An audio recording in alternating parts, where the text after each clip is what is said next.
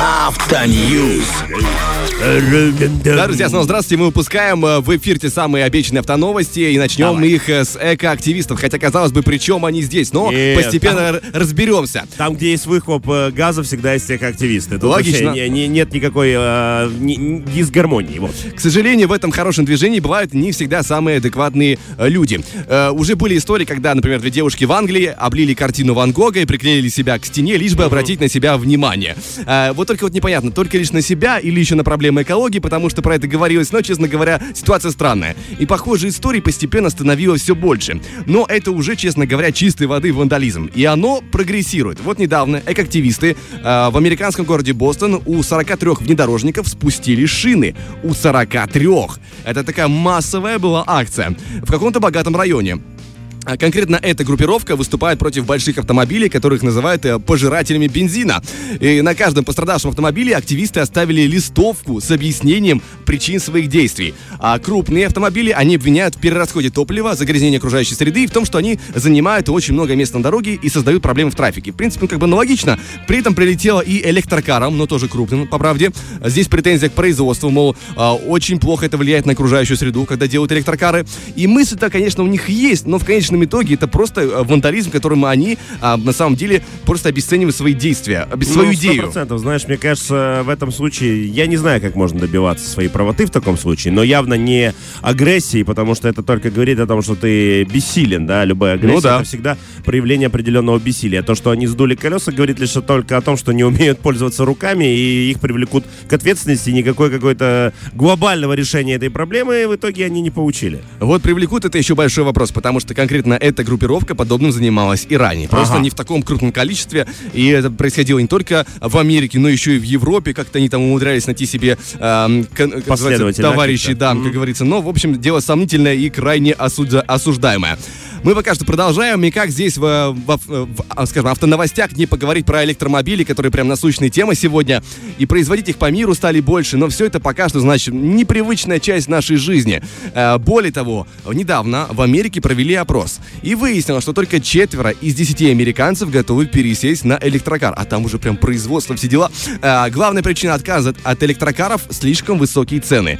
И по данным определенных порталов, сейчас электромобиль в США стоит в среднем 60 тысяч долларов. Прилично, Ого. Ну, прилично, это да. достаточно много, конечно, даже для штатов, мне кажется. А, при том, что, а, насколько я знаю, в Штатах а, на некоторые электромобили, некоторые модели есть, э, скажем так, помощь от государства в 7,5 тысяч долларов. Тем не менее, все равно желающих Ну, немного. Все равно, да, достаточно много. Прилично. Эм, Кроме того, что интересно, аналогичное исследование провели еще ранее, в начале весны, агентство Reuters, и там показали еще скромные результаты, более скромные. А, Там было только 3 из 10 американцев, готовых пересесть на электромобиль. Э, И там было тоже недовольство и ценой, и, кроме того, еще очень скромным нынешним запасом хода, то есть того количества пути, которое автомобиль может проехать без дозарядки. Так что электрокары пока что они как-то находятся на обочине жизни, может, со временем приживутся. Ну, Теслу иногда можно увидеть на улице, но, тем не менее, новостей про ту же Теслу, конечно, печальных очень много. Просто очень много. Я тебе могу сказать личный опыт. Э, моего приятеля есть Тесла, и я получил невероятный опыт и удовольствие от езды в этом машине. Это, конечно, будущее. Это космический корабль на дороге. А, Я согласен э, с тобой, с этими людьми, которые не хотят на них пересаживаться, потому что в Америке гигантские расстояния, многие из них проезжают, ну, просто гигантское какое-то Ну да. количество километров за день, дозаправляясь в пути с Теслой, ты, конечно, так не подзаправишься, да, ну, то есть э, она в любом случае должна какое-то время постоять на зарядке, и не буду сейчас врать, я не знаю, количество времени, Ну, но явно это не, всего. не три минуты, как тебя заправить, э, тебе заправить бак автомобиля, да, то есть это какой-то выбор людей, которые передвигаются исключительно по городу, не так уж много, да, а те, кто там, не знаю, какие-то фермеры, прикинь, посади их на электромобиль, и что он где-то застрял посреди своих бескрайних просторов и пустынь, как бы, и что ему делать, если там не подзарядиться, ну все, оставил и пошел пешком, что, или на коня сел. Поэтому да, тут я понимаю, естественно, американцев более чем. Да, тут, в принципе, да, еще такая проблема, как ты правильно заметил, что не везде есть э, заправочные станции. Конечно. И вы еще найдите ту самую большую розетку. Вот они, автоньюз, переходят в это, в ви- утреннее бурчание. В наше время, вот это, понимаете, придумали, А эти эти штаты... Батарейки с колесами вот эти придумали, катаются. Это все нету то, да. Но пока что мы перебьем всю эту э, инфоволну. В завершение вспомним классику. Фильм «Форсаж», особенно первые две части, потому что культовую Мазду RX-7 из первого и второго «Форсажа» в этих двух фильмах, которые появлялись, выставили на продажу на аукционе. А, видал, видал. Да, такая цветастая, там, тюнинг, стайлинг, все дела, полный фарш. А, вообще, изначально машину готовили специально... Цветочек, Вася, а не автомобиль, я тебе скажу. Да, изначально эту машину готовили именно специально для съемок в фильме «Форсаж», и у нее еще есть э, четыре э, побратима, потому что изначально было пять э, спорткаров в, в одном комплекте для фильма, но, видимо, не все понадобились, и вот один решили выставить на продажу. И конкретно там есть даже подтвержденная якобы документальная история, что действительно он был для этого дела, ну, чтобы набить цену. И кроме того, что интересно, еще на машину установлен огнемет.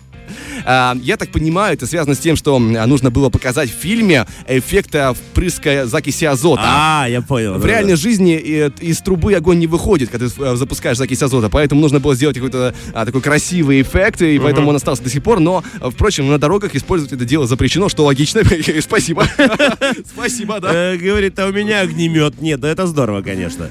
Да, в общем, а, цена, если я не ошибаюсь, я не записал себе отдельно информацию, но хотят изначально стартовую запустить 50 тысяч долларов за эту модель, но я так думаю, там вполне и до 200 дойдет, потому что а, ак- акционеры, да, а, точнее, аукционеры, люди, которые обладают деньгами, как правило, готовы за такие лоты вложить хорошие деньги. Да, есть коллекционеры автомобилей, так что, думаю, это все приживет. Слушай, крутые новости, правда, крутые Спасибо, новости из мира спасибо. автомобиля. Выбрал те, которые можно обсудить, они просто там где-то какую-то машину сделали, она ездит на 5 километров э, в час быстрее, а мы все-таки здесь Мы посидели. тобой. соображариум Мы немножко, да. соображариум, как говорится. Ну что, сейчас музыкариум, возвращаемся с гостяриум сюда. В общем, все в таком стиле продолжаем, друзья.